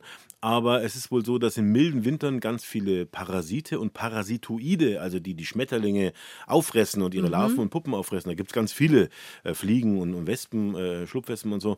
Da überleben auch von denen besonders viele und äh, vernichten eben viele von ihren Wirten. Dann gibt es manchmal eben sehr viel weniger Schmetterlinge. Wir werden höchstwahrscheinlich auch eben in Abhängigkeit vom, von der Wetterlage beobachten, dass wir nächstes Jahr wieder viel mehr von diesen Allerweltschmetterlingen in unseren Gärten haben. Das ist bei uns ganz genauso. Wir haben einen großen Schmetterlingsgarten angelegt mit viel Dost, also wilden Majoran und vielen, vielen anderen Pflanzen von Johanneskraut und und und und, und Skabiosen und so weiter an diesem Trockengebiet eben. Und das ist, da sind unheimlich viele Schmetterlinge. Und dieses Jahr ist ein ganz schlechtes Schmetterlingsjahr, aber überall. Aber das würde ich jetzt unter Berücksichtigung, dass es viele seltene Schmetterlinge äh, gibt, auch ausgestorbene Schmetterlinge bei uns, wo es äh, eben Gründe gibt, äh, ähm, die damit jetzt nichts zu tun haben, aber wir werden ganz bestimmt nächstes Jahr wieder viel mehr Falter in unseren Gärten haben. Das würden wir uns alle wünschen. Aber wo kommen die dann her, wenn jetzt dieses Jahr, schon so wenig waren und wenn, sagen wir mal, wieder ein milder Winter ist? Naja, wir haben also zum Beispiel ganz wenig Tagpfauenaugen bei uns im Garten zurzeit, aber es sind doch noch welche da. Wir haben wenige Mhm. Raupennester auf den Brennnesseln. Wir haben ja viel Brennnessel. Die Brennnessel Ich habe ganz dicke Raupennester gehabt, aber jetzt sehe ich trotzdem Dann keine sind Falter. vielleicht viele von diesen Raupen parasitiert worden und dann eben aufgefressen worden. So ist eben die Natur. Die einen folgen den anderen. Wenn es viele Mäuse gibt, gibt es immer viele Eulenbruten und auch erfolgreiche Bruten und viele Eulen. Und dann gibt es wieder weniger Mäuse in einem schlechten Mäusejahr, weil sich Krankheiten ausbreiten, auch weil die Eulen und die Greifvögel ordentlich zuschlagen. Und dann gibt es wieder weniger. Also das steht alles in Korrelation, aber es, ist, es sind alles Wellenbewegungen. Die Natur ist eben nicht statisch, niemals. Die Natur äh, verändert sich immer, ist dynamisch. Und das eine hat, ist immer der Gegenspieler fürs andere. Und das ist ja auch bei der Vegetation so, das ist ein bisschen, bisschen in Unordnung geraten, aber da, glaube ich, sprechen wir nachher drüber. Da sprechen wir ganz ausführlich zwischen 11 und 12, ja, genau. weil Gott sei Dank haben wir noch eine ganze Stunde mit Jan Haft, dem bekannten und vielfach ausgezeichneten Naturfilmer und Biologen. Ja, das haben wir alle schon oft gehört. Kühe sind Klimakiller, die rülpsen und furzen und dabei stoßen sie Methan aus. Und das ist ein Gas, das viel, viel klimaschädlicher ist als das CO2, das wir alle versuchen einzusparen. Manche haben jetzt schon ein schlechtes Gewissen, wenn sie überhaupt Kuhmilch trinken, weil das eben so schlecht ist fürs Klima. Aber mein heutiger Gast, der Biologe und Naturfilmer Jan Haft, sagt, Kühe können sogar richtige Klimaretter sein, weil Kuhweiden richtig bewirtschaftet dazu beitragen können, dass das CO2 im Boden buchstäblich verschwindet und da auch drin bleibt für alle Ewigkeit. Das klingt jetzt schon fast zu schön, um wahr zu sein, Herr Haft. Aber erklären Sie es uns doch, wie das äh, ja wirklich wissenschaftlich nachgewiesen funktioniert. Ja, es gibt also Arbeitsgruppen, die das zurzeit quantifizieren. Das Wild Soil Projekt in Dänemark zum Beispiel, in Kopenhagen an der Universität. Also ein Haufen Arbeitsgruppen, vor allem im Ausland, sind da dran. Und es ist äh, erwiesen, dass eine Kuh, wenn sie so lebt, wie sie in Gänsefüßchen wollte und wie manche sagen, wie sie sollte, nämlich wildtierähnlich mit einem Hektar Platz pro Tier draußen auf der Weide, so wie es früher bei uns mal war, als es keine Ställe gab über Jahrtausende und keine Möglichkeiten, Silage zu machen und auch noch Heu zu machen. Da haben die Tiere ja, waren die ja immer draußen und wurden im Winter eher notdürftig gefüttert. Das Stallhaltung, das ist ja eine relativ junge Erfindung. Also in Jahrhunderten gesprochen ja, jetzt? Ja, genau, mhm. relativ junge Erfindung, mhm. in Jahrhunderten natürlich. Ähm, also wenn eine Kuh lebt, wie sie sollte und wollte, dann hat sie eine positive Klimabilanz. Natürlich gibt sie CO2 ab genau. und Methan Aha. ab, aber dadurch, dass sie auf dem Grünland steht und tut, was sie schon immer getan hat, dort weidet, speichert der Lebensraum der Kuh mehr Kohlenstoff im Boden, als er speichern würde, wenn die Kuh dort nicht wäre und sogar mehr, als wenn dort Wald stünde. Das klingt erstmal komisch, ist aber so, denn im Wald muss man wissen, ist sehr viel Kohlenstoff in den Baumstämmen gespeichert, 50 Prozent etwas in Kohlenstoff. Aber wenn der Wald ein Anführungszeichen Urwaldschutzgebiet ist, dann fallen die Bäume, wenn es ausgewachsen sind und wenn es noch so lange dauert, um und der Kohlenstoff aus den Bäumen wird wieder frei. Das ist also ein langsam, permanenter langsam. Kreislauf mhm. aus Speichern und frei werden. Wenn ich Brennholz mache aus dem Holz, selbstverständlich wird es im Moment des Verbrennens schlagartig frei und dann wächst der Wald wieder nach. Und wenn ich Möbel draus mache, so wie der Tisch, an dem ich hier im Funkhaus sitze, dann dauert es halt eben so und so lange, Jahrzehnte, Jahrhunderte, bis auch dieses Möbelstück wieder seinen Kohlenstoff, der darin enthalten ist, abgegeben hat. Dauerhaft eingelagert wird im Wald Kohlenstoff nur im Bodenhumus und der Wald ist kein guter Humusbildner. Alte Waldstandorte haben eine geringe Humusauflage, während alte, das weiß jeder Landwirt, alte Grünlandstandorte, gute, wertige Grünlandstandorte, haben eben oft auch eine, eine, eine Graslandgenese und da habe ich dann vier, fünf, sechs, sogar sieben Meter dicke Braun- und Schwarzerdeböden, in denen unglaublich viel Kohlenstoff gespeichert ist. Ja, und wie kommt der da unterirdisch genau. rein? Jetzt gibt es zwei Sachen. Das eine ist die Rinder und auch Pferde oder früher unter Wildniszeiten andere Tiere, die wir bei uns im Land hatten, große Wildtiere, die geben natürlich ununterbrochen Dung ab und das ist eine ganze Menge. Also das sind 10, 15 Tonnen Dung pro pro Rind zum Beispiel pro Jahr. Und dieser Dung wird sofort in den Boden eingearbeitet. Da kommen ja sofort, wenn die Tiere, wenn der Dung gesund ist, also wenn die Tiere nicht mit Medikamenten belastet sind und der Dung viel mehr belastet ist, die Tiere mögen es unter Umständen brauchen, aber der Dung ist dann belastet, dann kommen äh, mehrere tausend Käfer und Fliegen pro Dunghaufen an, der so ein paar Kilo wiegt, und arbeiten den Dung ruckzuck in den Boden ein. Und im Boden gibt es Umwälzungsprozesse, Bioturbation heißt es hochgetrabend. Das sind eigentlich Grabeprozesse von kleinen und großen Tieren im Boden. Also von, von, von, von, von Springschwänzen angefangen bis Grillen und Regenwürmer und, und natürlich auch Wühlmäuse und Füchse und so weiter. Und all diese kleinen und großen Tiere bringen über die Jahre und Jahrzehnte diesen kohlenstoffhaltigen äh, äh Humus in die Tiefe, wo er dann irgendwann inaktiv wird, der Kohlenstoff und der Humus und verbleibt und der Boden wächst und speichert. Wie im Moor kann man das vergleichen. Mhm. Moor und Grün bewaldetes Grünland. Das sind die beiden Klimachampions. Und da verbleibt dieser Kohlenstoff. Und ein zweiter Faktor ist, dass die, vor allem die Gräser, noch mehr als die Kräuter, sind angepasst ans beweidet werden. Ein Weideland, ein Grünland kann ja nur auf Dauer bestehen bleiben, wenn es bebissen oder gemäht, oder gemäht wird. Mhm. Mähen gibt es aber auch erst seit kurzer Zeit, sehr kurzer Zeit, erdgeschichtlich gesehen, aber seit Millionen von Jahren gibt es natürlich das Beweiden, die Grasländer mit Hunderten, Tausenden von Grasarten und Kräutern, die nur in voller Besonnung leben können, haben ja eine Genese, eine Geschichte, eine Evolution und die hat mit dem Abgefressenwerden zu tun. Und die Gräser haben sich ganz phänomenal angepasst ans Abgefressenwerden. Die brauchen gar nicht zu blühen und Samen zu bilden. Denn die Gräser können sich alle auch unterirdisch über Ausläufer vermehren, dauerhaft sogar vermehren, dauerhaft erhalten bleiben und immer wieder kommt zu sexueller Vermehrung, dann wird immer geblüht, dann wird bestäubt, dann gibt es Samen und so weiter und, und da gibt es eine Fernausbreitung.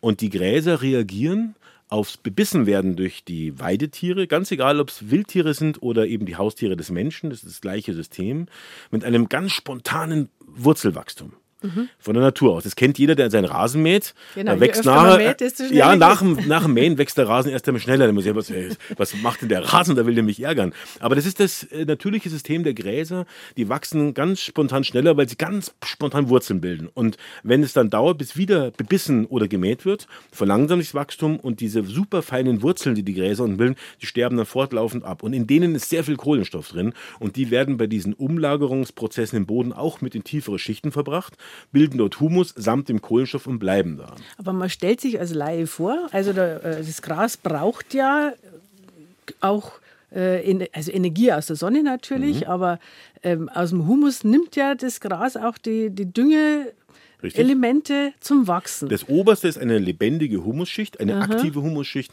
und die ist in dieser Gesamtbilanz mit drin. Da wird äh, auch äh, äh, Kohlenstoff abgegeben mhm. und es mhm. wird auch aufgenommen. Aber in diesem System Weideland oder in der Natur generell wird immer, wird immer Kohlenstoff rausgenommen, abgeschieden, abgelagert.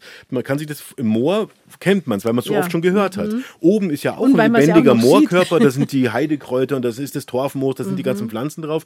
Die nehmen ab und die, die nehmen auf und die geben ab und so weiter. Aber nach unten hin wird ständig abgelagert und es bleibt dann da einfach, bis es eine 10, seit der letzten Eiszeit eine 10 Meter dicke Torfschicht äh, äh, geworden ist, die voller Kohlenstoff steckt und da kommt, wird nichts mehr abgegeben oder kaum mehr was abgegeben. Erst wenn man es jetzt entwässert, dann wird es veratmet da unten. Mhm. Und im mhm. Bodenhumus im Grünland ist es ähnlich. Da wird nach unten hin immer mehr abgelagert und in diesen mehreren Meter dicken Humusschichten auf den guten Böden hat man eben unten drin einen, einen Kohlenstoffspeicher, der da bleibt, bis irgendwas jetzt passiert, bis man da runtergräbt oder irgendwie das Bodenregime dann stark verändert. Aber an also es ist ein ganz toller Klimaschutz.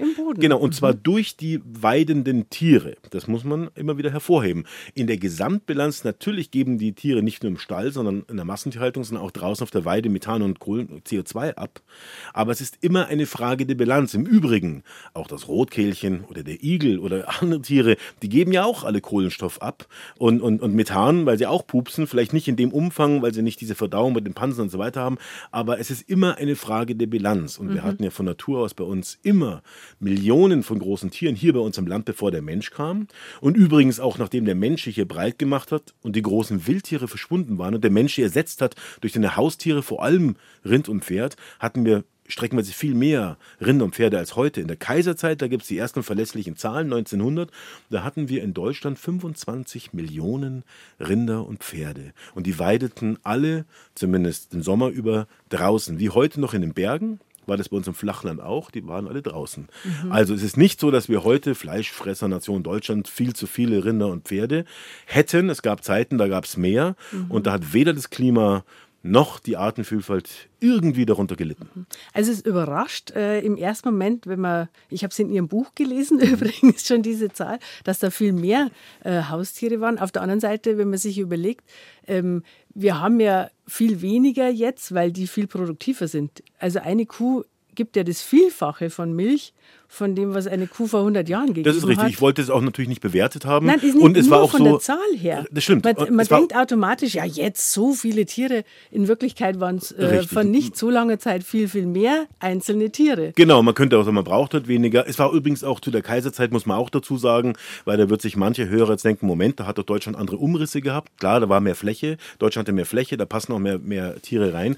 Aber Fakt ist einfach, dass mhm. viele Großtiere im Land, so wie in der afrikanischen Savanne, man kann es durchaus vergleichen, sind nicht per se schlecht fürs Klima oder für die Artenvielfalt. Ganz im Gegenteil. Viele große Tiere können gut sein fürs Klima, können gut sein für die Artenvielfalt.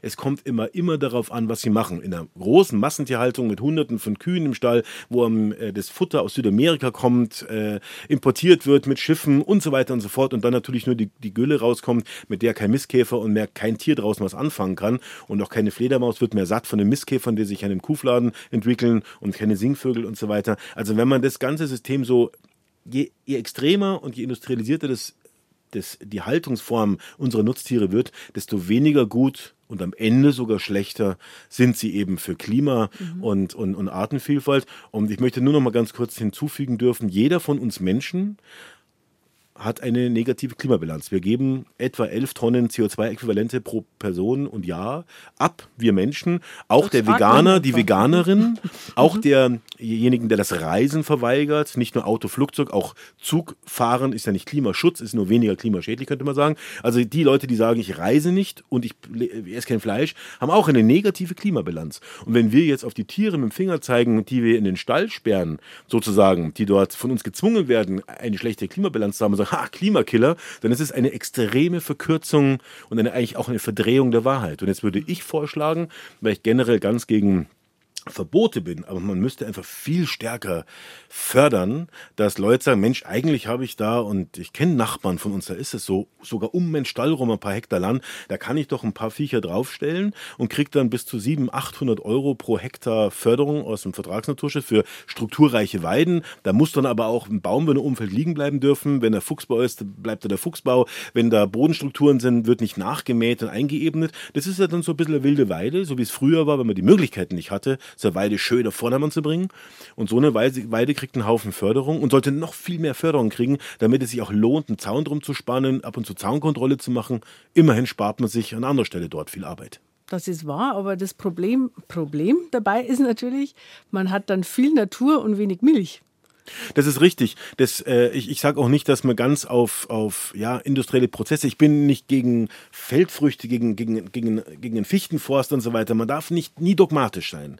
Aber ich finde. Vielleicht braucht man beides. Vielleicht braucht man beides, das weiß ich, es mögen klügere Leute entscheiden, äh, auf politischer Ebene und so weiter. Ich stelle nur fest, als Naturfilmer und als Biologe, mhm. dass etwas bei uns im Land substanziell fehlt und das sind tatsächlich Gebiete, in denen große Wir Tiere ihre Wirkung entfalten. Sobald ich ich in die Berge gehe, das ist der einzige Bereich, die Alpen, wo die Waldweide nicht verboten wurde, sehe ich das noch und ich komme aus dem Bergwald raus auf artenreiche äh, äh, Almweiden. Und gerade haben wir gehört, dass die artenreichsten Lebensräume, die wir überhaupt haben können in unseren Breiten, nicht die Wälder sind, wie äh, viele von uns vielleicht vermuten würden, sondern es sind Weiden. Allerdings muss das Verhältnis zwischen Kuhdichte, ich sage einfach mal Kuh, es können natürlich auch andere Tiere sein, und Fläche das muss passen. Was ist denn da ein optimales Verhältnis, Herr Haft? Also von Natur aus wäre es so, dass die großen Tiere so lange bleiben, solange sie satt werden, weil sie auch Kosten-Nutzen-Rechnungen machen und Energie sparen. Und wenn die Nahrung zu wenig wird, wandern sie weiter. Kann man heute noch beobachten in afrikanischen Nationalparks. Und die ganze Welt war ja mal besiedelt von Großtiergemeinschaften wie in Afrika, auch bei uns. So, und das haben die Leute früher bei uns eigentlich nachgemacht. Die waren ja früher nicht blöd und haben die Landschaft übernutzt, sondern haben ihre Rinder und ihre Pferde in, auch in die Wälder getrieben oder auf die Almendeweiden, wo man gar nicht unterschieden hat, ist das jetzt Wald oder Grünland. Da waren halt Bäume, aber es war genug Gras und Kräuter und die Tiere wurden satt. Aber man hat natürlich, man hat natürlich versucht, möglichst viele Tiere reinzutreiben, die, die, die dort satt werden können, weil man sie ja nutzen wollte. Aber man hat natürlich nicht zu viele Tiere reingetrieben, sonst hätte man ja die Landschaft verwüstet und die Tiere wären nicht mehr satt geworden, man hätte keine Milch und kein Fleisch und keine Arbeitsleistung mehr gehabt. Also die Leute haben sehr wohl gewusst, was sie machen früher. Es war nur nicht im Sinne von einer maximalen Holzproduktion. Da ist ein großes Im Wald, jetzt. Im mhm. Wald ein mhm. Missverständnis irgendwann entstanden. Also, wenn man jetzt das wissenschaftlich betrachtet, ist es so, dass ein Maximum an Biodiversitätseffekten eintreten, an Ökosystemeffekten eintreten, wenn die Beweidung stark ist, aber nicht zu stark. Wenn ich zu wenig Weidetiere habe, dann kommt der Wald und verschlingt quasi halt nur langsamer diese Fläche, als wenn keine Tiere drauf wären.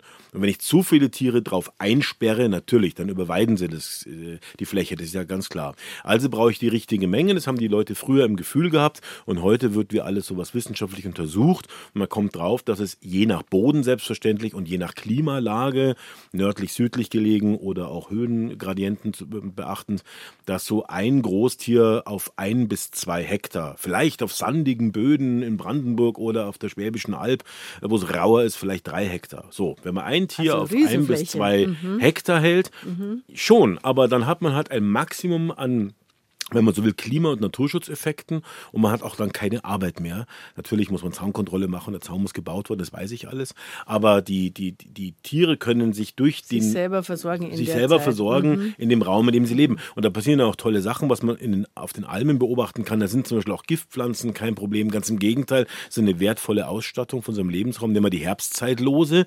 Die kennen ja viele Pferdehalter und fürchten sie, weil wenn sie im Heu ist, behält sie ihre Giftigkeit, wie manche andere Kräuter auch. Und so ein Heu kann dann gefährlich sein für die Tiere im Stall. Das ist natürlich vollkommen richtig. Aber auf der Weide ist die Herbstzeitlose eigentlich kein Problem. Wir sind dann nachgegangen und haben für das Buch Wildnis, das ich geschrieben habe, zu diesem Thema, wo das alles detaillierter erzählt wird, äh, haben wir viele Leute gefragt, die, äh, die Rinder und, und, und Pferde halten auf Weiden, wo auch Herbstzeitlose sind. Und da gibt es Leute, gibt immer noch Leute, die genau beobachten, was ihre Tiere machen, weil sie so viel Freude dran haben. Viele Landwirte haben Freude an ihren Tieren, schauen ihnen zu. Und dann wird oft beobachtet, dass im Frühjahr, wenn die Tiere rechtzeitig auf die Fläche kommen, dass sie dann zu den frisch austreibenden Herbstzeitlosen gehen, ganz gezielt und die Spitzen abbeißen. Und die Kälber stehen daneben und schauen sich an, was die Mami macht.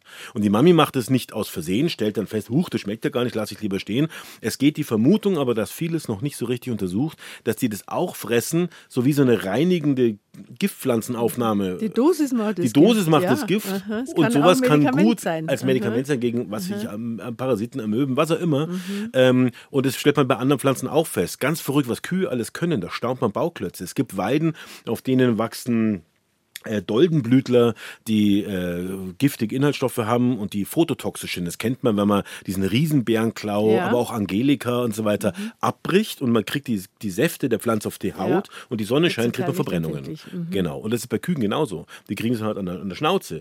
Und die Kühe wissen es aber und es gibt Beobachtungen von Weiden, wo die Kühe nachts ausrücken und diese durchaus leckeren Doldenblütler fressen, die viele Inhaltsstoffe haben, die sie haben möchten, aber erst beim Mondlicht. Das muss man sich mal vorstellen. Dass eine Kuh tagsüber hingeht, gibt es eine ganz eindeutige Beobachtung von einer Weide, guckt sich die Pflanze und sagt, nicht jetzt beim Licht.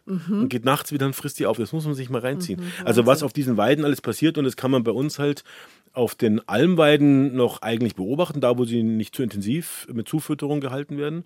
Aber das gibt es ja noch oft genug, aber im Flachland halt so gut wie nicht mehr.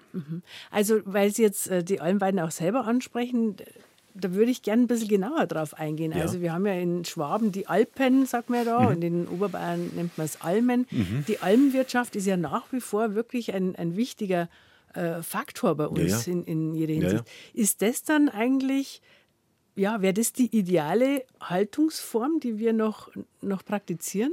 Ganz genau. Da oben ist ja praktisch aus alter Tradition übrig geblieben und nicht verboten worden, weil man wusste, in, auf, diesen, auf diesen felsigen und, und, und kargen und, und, und alpinen Lagen, da kann man die Landwirtschaft nicht oder kaum industrialisieren. Wenn man damals dort auch die Waldweide verboten hätte, dann hätte man diesen Berufsstand der Almbauern einfach ausgelöscht. Also hat man es gelassen. Aber im Flachland ist es ja in fast allen Bundesländern nach wie vor verboten. In Bayern ist noch verboten, Rinder zum Beispiel im Wald weiden zu lassen. Das kann man nur mit einer Sondergenehmigung als Projekt beantragen oder so. Aber es, man darf es nicht einfach so machen. Das muss man sich mal vorstellen. In Baden-Württemberg ist es mittlerweile gelockert worden. Wird hier sicher auch gelockert, weil es einfach nicht richtig ist in der heutigen Zeit. Und, ähm, und da kann man eben noch beobachten, was für Effekte passieren, wenn Rinder strukturreiche Weiden mit Felsen und einer umgefallenen alten Fichte und einem alten Baumstumpf und was ich was alles. Und der Mensch macht auch noch irgendwas, sägt einen Baum ab, weil er Bauholz braucht oder weil er ein bisschen mehr Licht schaffen möchte. Also, und da fließt der Bach halt durch und es ist ganz strukturreich und die Murmeltiere haben ihre Bauen, Baue drauf und so. Und wenn man da genau hinschaut, sieht man, Warum sind dort so viele Schmetterlinge zum Beispiel? Warum sind dort so viele Heuschrecken und Singvögel? Ja, weil in diesem extremen Strukturreichtum jedes Viecherl genau seinen Fleck findet. Auf der Südseite der Felsen wächst der Mauerpfeffer, auf dem sind die Raupen vom Apollofalter. Ja, wenn ich jetzt das alles planieren würde, damit ich es mähen kann, Das passiert aber auch häufig. Dann auch es in geht in die Man Berge nennt's rein. Meliorieren, weiß. als wäre es dann besser. es kriecht in die Berge rein Mhm. oder man kann, das muss ich immer dazu sagen, ja auch verstehen, dass die Leute es einfacher haben wollen und noch ein bisschen was verdienen Ja, wollen. immer man mit einer über die Runden kommen muss. arbeiten Ja, muss, natürlich, muss das ist ja alles so. Mhm. verständlich, aber wenn man es rein nüchtern betrachtet, gibt es aber schon Flächen in den, in den Alpen, wo, das, wo die nie melioriert werden. Die werden eher aufgegeben. Das ist das größere Problem, Ja. dass, dass Almen und Alpen aufgegeben werden. Für die Natur ist das das größere Problem und man darf nicht den Fehler machen zu sagen, ach, die Alpen wären natürlicher, weil wir haben da mehr Bergwald. Wir brauchen selbstverständlich einen Bergwald, nichts gegen Wald, aber die Hotspots der Artenvielfalt sind unter anderem auch eben genau die Almen und zwar genau, weil dort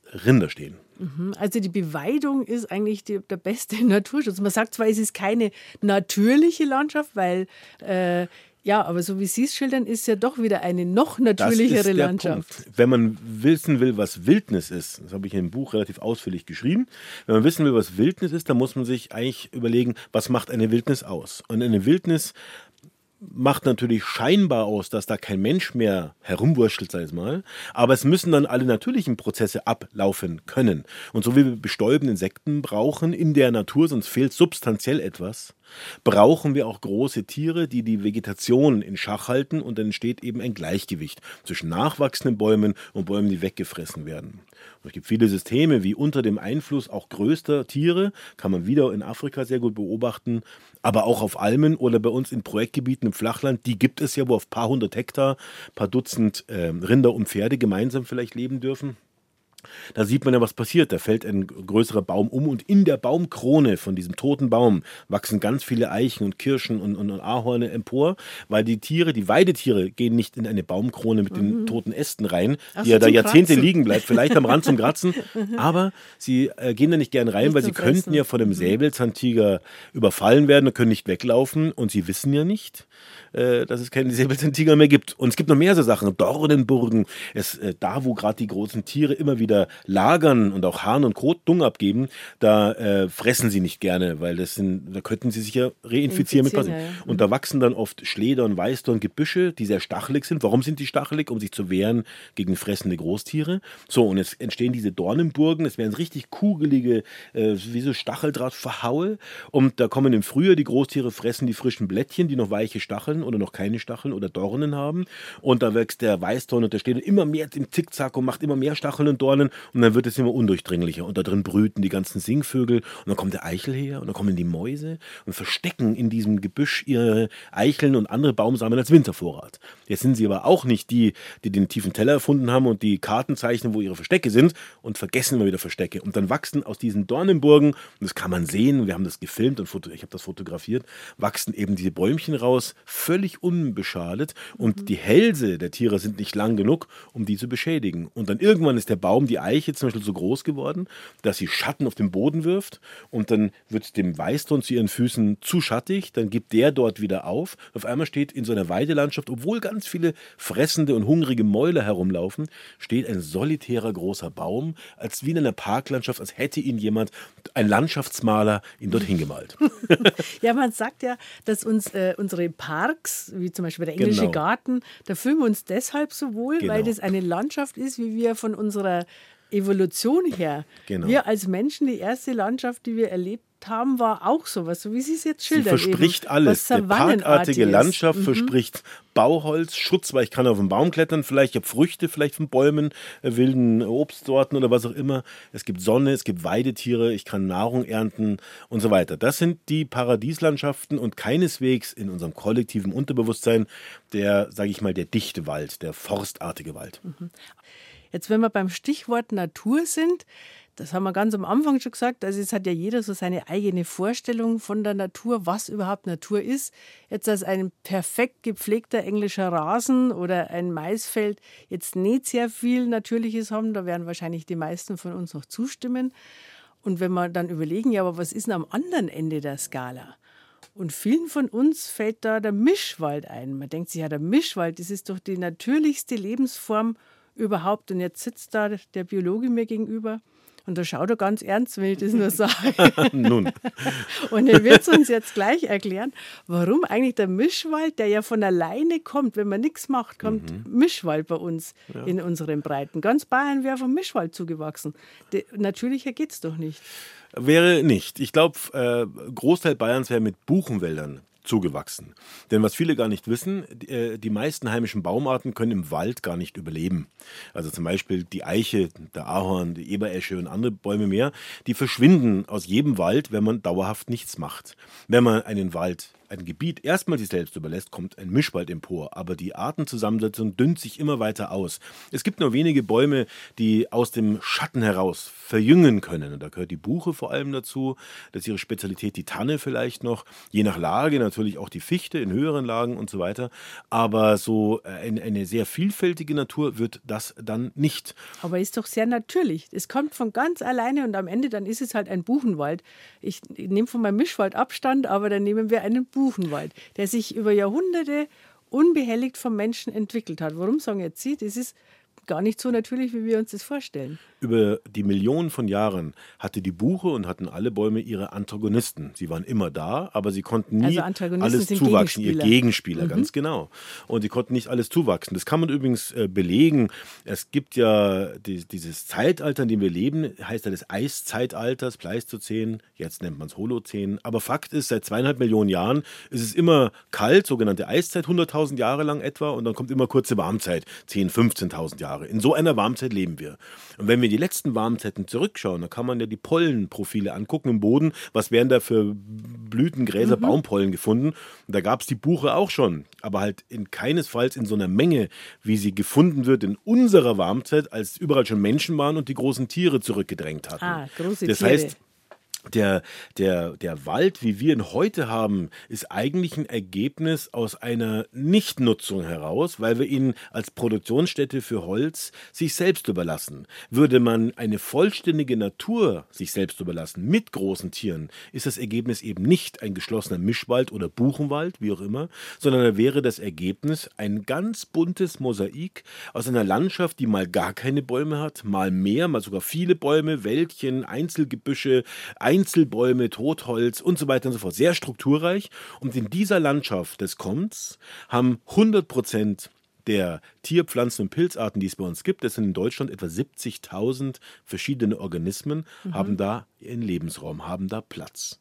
In einem Wald, den wir heute sich selbst überlassen, wo es keine großen Tiere mehr gibt, haben nicht einmal ein Zwanzigstel davon eine Überlebenschance. Mhm. Das belegt ja schon förmlich, dass was wir für eine Landschaft brauchen, wenn wir sagen, jetzt wollen wir eine Wildnis schaffen. Und das ist das, was erstmal widersprüchlich erscheint. Wenn wir heute ein Wildnisgebiet neu erschaffen wollen, ist es eigentlich ganz leicht zu machen, aber es ähnelt am Ende viel mehr der Alm oder der Alpe als dem Wald, den wir einfach wachsen lassen und keinen Baum mehr absägen. Also wenn die Menschen jetzt weggehen würden, würde der Wald kommen, aber wenn sie nie da gewesen wären, da wäre gar nicht so in der Form da. Ganz genau. Sondern da hätten wir ja noch unsere Wiesente, wir hätten noch unsere Auerochsen, was hätten wir noch? Also wir hatten, das muss man sich mal vorstellen, zu allen Zeiten bei uns Nashörner. In den Eiszeiten eins, das Wollnashorn, und in den Warmzeiten, so hätten wir es auch heute, zwei. Eins davon spitz, Bayerische Nashörner. Bayerische Nashörner. Ein spitzlippiges, äh, schmales, das Waldnashorn genannt wird. Das ist so wie das Spitzmalnashorn in Afrika. Mhm. Und eins mit einem langen Kopf und einem langen Nacken und einem breiten Maul, wie das Breitmaulnashorn Nashorn in Afrika. Das nennt man zoologisch bei uns das ausgestorbene äh, Steppennashorn. Und das ist der Grasertyp für, für große Flächen, Flächen mit mhm. Kräutern und Gräsern. Das andere ist eher der Blattzupfertyp. Wir hatten bei uns immer mehrere Elefantenarten. Wieder in der Eiszeit einen, in den Warmzeiten ein bis zwei Elefantenarten. Zum Mammut, die werden ja Der Altelefant, ja, aber der Warmzeitelefant, den wir heute bei uns in Bayern oder Deutschland hätten, wenn nichts passiert wäre, den wir immer hatten, wenn Warmzeit bei uns war, der war ja größer als der afrikanische Elefant, hat aber kleine Ohren gehabt, wie der asiatische, aber ganz lange Stoßzähne. Da würden ganz viele gefunden. Wir hatten den Riesenhirsch, den kennt man noch, den Breitstirnelch, den kennen wieder weniger. Wir hatten bei uns immer Pferde, wir hatten einen mitteleuropäischen Esel und wir hatten auch das afrikanische Flusspferd hier bei uns in allen Warmzeiten. Es gäbe es heute auch in Donau und Rhein und Elbe. Das kann sich nämlich im Winter durchaus ernähren hier bei uns. Und wir hatten, und das ist für mich besonders interessant, einen europäischen Wasserbüffel. Der war immer Sie da. Als Wasserbüffel-Fan. Der ist auch, wo alle anderen großen Tiere verschwunden sind, in der Zeit, als der moderne Mensch sich hier breit machte. War übrigens auf der ganzen Welt so, auch in Nordamerika. Sind, da gab es die meisten Großtiere, die sind alle verschwunden, als das von den indigenen Amerikanern über die Beringstraße in der Eiszeit besiedelt wurde. Nach 600 Jahren waren die ganzen Großtiere weg, die über eine Tonne wogen. Mhm. Und es war auf der ganzen Welt so, bis auf Afrika, wo der Mensch entstanden ist. Jedenfalls äh, hatten wir bei uns diesen Wasserbüffel, der verschwand dann auch. Und deswegen ist das Tolle, wenn man heute gefragt wird, geh, Wasserbüffel, ist es nicht ein exotisches Viech, das gehört doch nicht hierher, kann man sagen, das gehört sehr wohl hierher. Mhm. Erdgeschichtlich gesehen, die Pflanzen und Tierarten bei uns sind an einen Typus sumpfbewohnendes Großtier, das da rumknabbert und Schwertlinien und Schilf abfrisst und so, durchaus angepasst. Das kann man ja eben beobachten. Im Gegensatz zum Schaf, denn das mag auch überraschen, es gab bei uns erdgeschichtlich im Flachland, jetzt nicht Gemse und Steinbock im Bergen, aber mhm. im Flachland bei uns nie Pflanzenfresser vom Schafstyp. Und deswegen stellt sich immer mehr raus, sind auch die, ist auch die Beweidung mit Schafen gar nicht so gut für unsere Pflanzenwelt weil die Pflanzenwelt natürlich viel, viel älter ist genau. als unsere Haustiere. Ja, ganz genau. Und äh, es war jetzt ein bisschen viel Info auf einmal für mich, muss ich gestehen. Wann war zuletzt, dass wir all diese großen Tiere in Bayern hatten? Wie lange ist das her?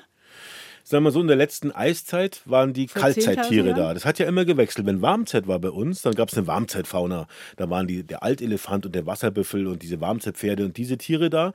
Und wenn dann die nächste Eiszeit anbrach für 100.000 mhm, Jahre, dann haben die sich zurückgezogen nach mhm. Süden und Westen vor allem.